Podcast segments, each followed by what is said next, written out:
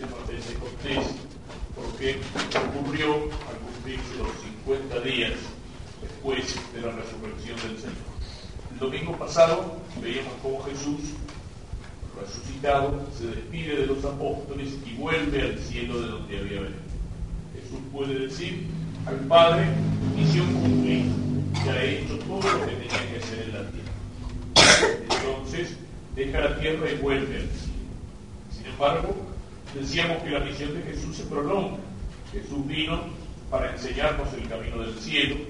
Jesús vino para darnos con la gracia la fuerza para salir del pecado, para vivir como cristianos y para recorrer ese camino y encontrarnos con el Padre en el cielo al final del camino. Y en esa prolongación de la misión de Jesús está precisamente la promesa, primero, y el cumplimiento después de la venida del Espíritu Santo. Cuando miramos hacia ese misterio tan grande que es la Santísima Trinidad, un solo Dios en tres personas, tres personas distintas, un solo Dios verdadero, una de las cosas que nos ayudan a entenderlo es mirar la acción de Dios en el mundo. Y entonces vemos que cada una de esas personas se apropia de una acción distinta. El Padre es aquel que nos crea, es el que crea el mundo con su palabra. El Hijo, el Verbo, se hace carne, que es Jesucristo, es el que nos salva. Y el Espíritu Santo es el que nos santifica. Una vez que Jesús nos salva, es el Espíritu Santo el que hace crecer en nosotros esa semillita de la vida cristiana que recibimos en el bautismo. La hace crecer para que llegue a desarrollar todas sus posibilidades, para que llegue a ser un árbol fuerte, para que esa vida divina en nosotros crezca, haciéndonos cada vez más hijos de Dios, cada vez más parecidos a Cristo. Jesús envía al Espíritu Santo para que trabajando en la iglesia ayude a la iglesia a continuar la obra, continuar la misión de Cristo. Eso es lo que aparece en las lecturas de hoy. En el Evangelio Jesús, en una de sus apariciones, sopla sobre los discípulos y les dice que reciban al Espíritu Santo y al mismo tiempo les da el mandato de predicar y les da el poder de perdonar los pecados. Y en la primera lectura nos cuenta esa venida visible del Espíritu Santo y el día después de la ascensión de Jesús al cielo. Sabemos cómo fue. Estaban encerrados en el cenáculo, aquel lugar de la última cena, por temor a los judíos que habían matado a Jesús, los apóstoles, y estaban reunidos en oración. Con algunas mujeres, dice el Evangelio, y sobre todo con María, la madre de Jesús, reunidos en oración esperando que se cumpliera aquello que Jesús les había prometido. Tienen temor de los judíos, y tienen miedo también porque Jesús les ha dado una misión muy grande. Ir a predicar el Evangelio a todas las naciones, bautizar, convertir. Y ellos dicen, ¿cómo podemos hacer nosotros eso si somos, aparte de miedosos, somos pescadores, ignorantes, que no somos sabios, no tenemos, ¿cómo podemos cumplir esa misión? Pero precisamente Jesús les va a enviar el Espíritu Santo para que puedan cumplir esa misión. Y el Espíritu Santo baja sobre ellos esa vez visiblemente, con ruido como un viento muy fuerte. El viento es el símbolo del Espíritu, también como llamas de fuego, por eso misa del Espíritu Santo la celebramos con los ornamentos rojos. Es el fuego del Espíritu, el fuego que es la fuerza de la fe, el fuego que es el amor de la caridad que significa el Espíritu. El fuego que bajó sobre las cabezas de la Santísima Virgen y de los apóstoles como lengua de fuego. Y el Espíritu Santo los transforma puedan cumplir esa misión, tanto de esos dones del Espíritu que son siete, pero que podemos resumir en dos ideas principales. ¿Qué es lo que hace el Espíritu Santo con los apóstoles? A esos apóstoles que eran ignorantes, el Espíritu Santo los vuelve inteligentes. A esos apóstoles que eran cobardes, el Espíritu Santo los convierte en valientes. Eran ignorantes, eran gente buena, de muy buen corazón, habían seguido a Jesús, habían escuchado todo lo que Jesús les predicaba, pero no terminaban de entender. Nos damos cuenta que más de una vez Jesús casi no podría decir se impacienta porque le entienden las cosas al revés. Incluso después de resucitado le llegan a preguntar, Señor, ¿ahora vas a restaurar el reino de Israel? Es decir, todavía seguían pensando en un Salvador no espiritual, sino humano, político no acababan de entender lo que Jesús les había enseñado. Y el Espíritu cuando viene los hace inteligentes. ¿Qué quiere decir eso? ¿Que los hace sabios para las cosas de la tierra? No. Cuando nosotros recibimos el Espíritu Santo en la confirmación también nos hace inteligentes. ¿Y eso qué quiere decir? Que si un chico se confirma, al día siguiente la confirmación le va a ir mejor en el colegio, va a estudiar mejor las matemáticas, el castellano, la historia, no. No, nos hace inteligentes para las cosas de Dios. Porque Dios, que es espíritu, nosotros no podemos contemplarlo con los ojos del cuerpo. Porque Dios, que es infinitamente grande, nosotros no podemos abarcarlo con nuestra pobre inteligencia humana. Lo hemos dicho acá alguna vez hablando de la fe. Para Dios, que es como un sol que relumbra, sol de verdad, sol de amor, de gracia, de bondad, nuestros ojos son ciegos, son como los ojos de la lechuza para mirar el sol. No lo podemos con nuestras propias fuerzas entender las cosas de Dios, comprender a Dios que es infinitamente grande y que es espíritu. Y entonces el Espíritu Santo en la fe nos da la fuerza para que nosotros podamos entender las cosas Dios, para que podamos penetrar un poquitito en el misterio, para que nuestra fe se haga una fe fuerte, una fe que es lo que hizo con los apóstoles. Y esos pescadores ignorantes se transformaron en los maestros de todas las naciones, en aquellos que predicando el Evangelio de Cristo llegaron a convertir el imperio romano en todo el mundo conocido de aquella época no con la luz de su inteligencia. Por eso precisamente Jesús eligió hombres ignorantes. Si hubiera elegido sabios, profesores, filósofos, entonces dirían, claro, convirtieron a la gente por la inteligencia que tenían, por las luces que tenían, porque eran tontos, porque eran admirados por todo el mundo. No, eligió hombres buenos, pero ignorantes, para que se viera que la obra, que la iglesia no es una cosa de hombres, sino una cosa de Dios. Y era el Espíritu Santo el que nos iluminaba para entender el Evangelio, las palabras de Jesús para predicar. Y en segundo lugar decíamos que eran cobardes y el Espíritu Santo los hace valientes. Eran cobardes, se habían escondido, se habían ocultado. Cuando las cosas se le pusieron mal a Jesús, hicieron, se escaparon, lo dejaron solo a Jesús, incluso junto a la cruz. Estaba la Virgen, algunas pocas mujeres, pero de los apóstoles uno solo, San Juan, el resto todos escondidos. Y ahora todavía estaban encerrados con llave por miedo a los judíos, por miedo de que a ellos les pasara lo mismo que a Jesús. Y San Pedro, que lo quería Jesús, lo quería. Y San Pedro no mentía cuando le dijo, Señor, aunque todos te abandonen, yo no te abandonaré. Y trató de sacar la espada para defender a Jesús. Pero ese mismo Pedro, como Jesús se lo había profetizado, como Jesús se lo había anunciado, se portó como un cobarde y lo negó a Jesús. Lo negó a Jesús delante de una mujercita que lo señalaba con el dedo. Vos también andabas con Jesús. No, yo no lo conozco. Yo no lo conozco. Lo negó a Jesús, lo traicionó por cobardía. Y en ese momento fue cuando cantó el gallo. Jesús le había dicho, antes de que el gallo cante me vas a negar tres veces.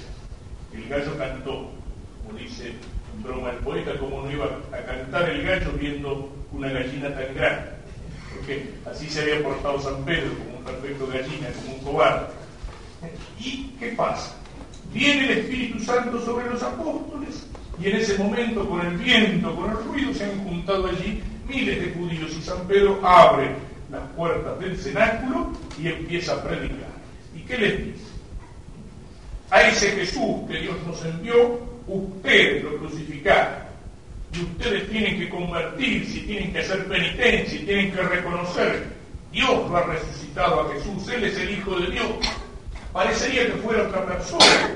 Ese San Pedro que se enfrenta con esa enorme multitud y le dice las cosas así en la cara. Es el mismo que antes, delante de una mujercita, una servientita que lo señalaba con el dedo, se achicó todo. Y aquí no, aquí da la cara y dice la verdad. Y dice la verdad con toda su fuerza y les dice que han matado a Jesús y que tienen que hacer penitencia y convertirse y cambiar de vida.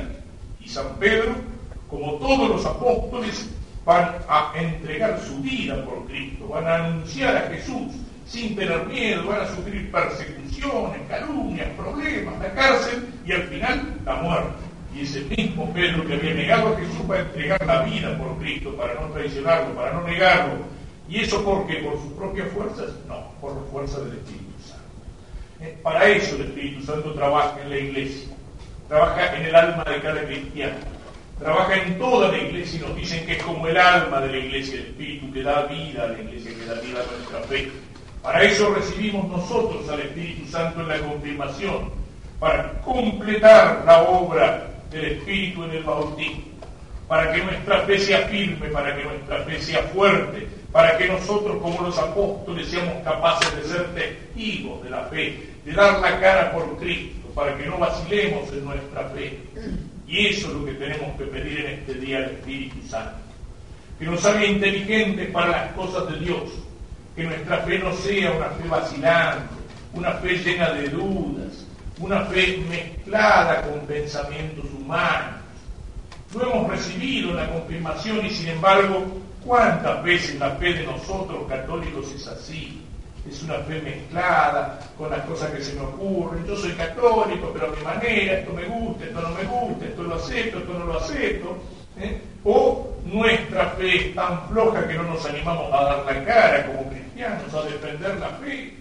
O nuestra fe es tan floja, la fe de tantos católicos es tan floja, tan blandita, que basta con que un día venga a tocar el timbre o a golpear en la puerta de la casa un pastorcito enviado de cualquier secta fabricada en los Estados Unidos con argumentos tontos aprendidos de memoria y media docena de versículos de la Biblia y ya a algunos se les viene todo abajo y se cambian de religión, se cambian de iglesia como el que se cambia de camisa. ¿Eh? ¿Por qué? Porque la fe de nuestros católicos muchas veces es una fe floja, porque nos olvidamos que tenemos al Espíritu Santo y a veces nuestra fe afloja también delante de las circunstancias de la vida cuando en algún momento de la vida nos encontramos con algún problema, con algún sufrimiento, con alguna cruz, con alguna incomprensión, con un problema de trabajo, con la muerte de una persona querida, con esas cosas que duelen en el alma, entonces todo se nos vuelve oscuro y nos olvidamos de Dios y a veces incluso nos enojamos con Dios.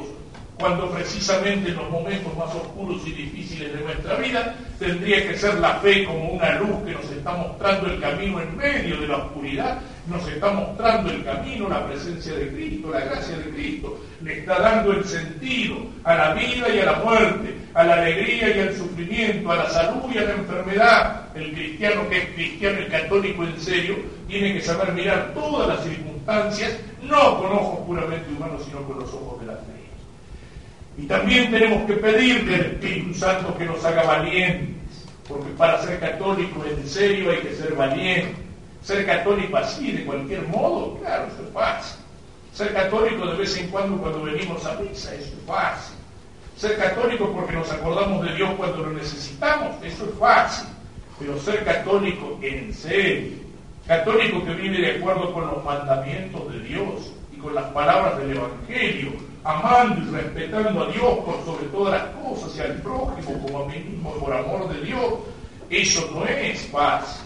En un mundo donde los hombres se olvidan de Dios, le vuelven las espaldas a Cristo, donde incluso tantos que se llaman cristianos viven como si no fueran cristianos, donde se olvidan de los mandamientos de Dios, en un mundo donde hay tanta mentira, tanta injusticia, donde hay eh, tanta falsedad, donde hay tanta sensualidad, tanta pornografía, donde las cosas más santas se pisotean y se ensucian, querer ser católico en serio, siempre y en todas partes, en la vida de familia. La familia ser católica no significa tener una cruz, una imagen de la Virgen en la casa, sino vivir como cristianos y como católicos, los hijos y los padres. Ser cristiano en la profesión, en el trabajo, siendo derecho, portándose como cristianos, con un corazón generoso, con rectitud, no robar donde hay tantos que roban, que estafan, que coimean, no mentir donde la mentira se ha vuelto una cosa de todos los días, respetar la fidelidad y el amor limpio en el noviazgo, en la familia. Eso no es fácil, eso significa nadar contra la corriente, contra la moda, contra los gustos y las opiniones de la mayoría e incluso a veces contra nuestras propias inclinaciones al mal y al pecado.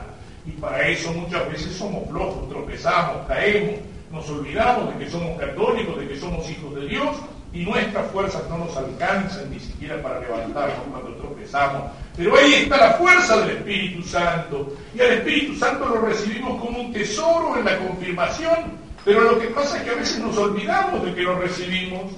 Cuando tenemos dudas en la fe o cuando todo se nos vuelve oscuro, Cuando tenemos dificultad para portarnos como cristianos, ahí nos tenemos que acordar que recibimos al Espíritu Santo y pedirle fuerza. El Espíritu Santo es el gran olvidado. Hay un autor que escribió un librito sobre el Espíritu Santo y lo llama así, el gran desconocido, porque nos olvidamos de él. Por eso muchas veces somos católicos cobardes, católicos que no entienden, católicos que no viven su fe, somos católicos así, medias tintas, flojitos, cuando Cristo nos quiere que seamos santos. Pero eso no es sobre nuestra, es el Espíritu Santo el que nos santifica. Nosotros tenemos que pedírselo y tratar con nuestra mejor buena voluntad de colaborar con Él. Y que descienda sobre nosotros. Y un último pensamiento en esto, que descienda sobre nosotros.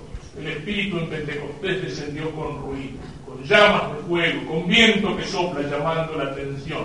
Pero normalmente el Espíritu Santo no trabaja así.